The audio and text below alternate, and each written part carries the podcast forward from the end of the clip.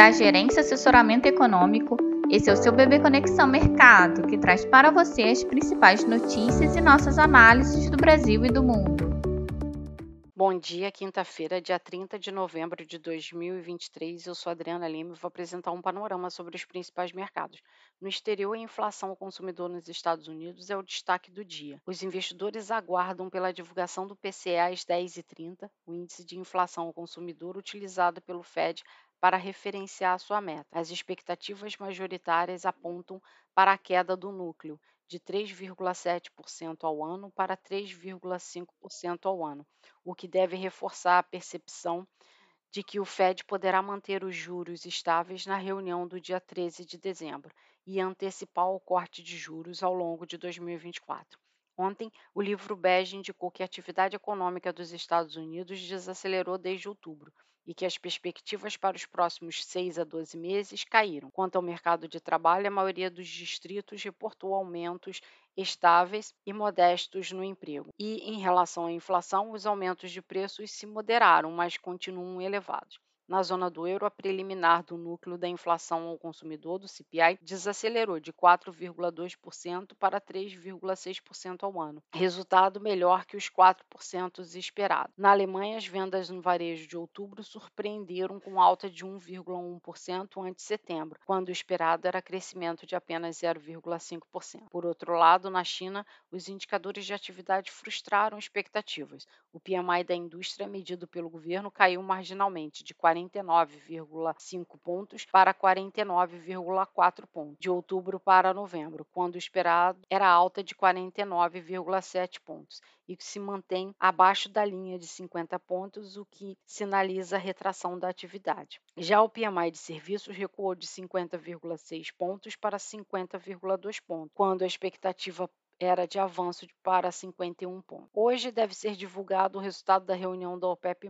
O esperado é que o grupo aumente o tamanho dos cortes de produção de petróleo entre 1 a 2 milhões de barris por dia para o primeiro trimestre de 2024. Tem elevado o preço da commodity de volta para o patamar em torno de 80 dólares o barril. Na agenda do dia, ainda reserva nos Estados Unidos os pedidos semanais de seguro-desemprego, discurso de John Willis, membro do Fed, votante neutro, e o ISM PMI de Chicago, além das vendas pendentes de imóveis. Na Europa, Cristina Lagarde, presidente do BCE, fala no quinto Fórum de Supervisão Bancária da instituição.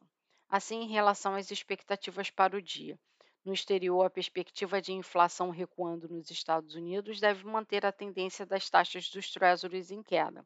O contraponto fica para o dólar, que mostra uma percepção de valorização tanto frente à maioria das moedas principais quanto das moedas emergentes. Por outro lado, o dado de recuperação de alguns indicadores na Europa e também a perspectiva de inflação desacelerando deve trazer um movimento de elevação para as bolsas no dia, apesar do contraponto dos indicadores mais fracos na China. Por outro lado, a perspectiva de que a OPEP anuncie hoje mais cortes na oferta de petróleo, os preços destas commodities operam em alta e acabam influenciando as outras, o que pode levar a uma sessão mista para os preços das commodities, apesar do dólar em alta globalmente. Então, confirmando, perspectiva de dólar valorizado frente às principais moedas e emergentes, taxas dos treasuries em queda e bolsas em alta, quanto algumas commodities, inclusive petróleo. E esse movimento esperado para o cenário internacional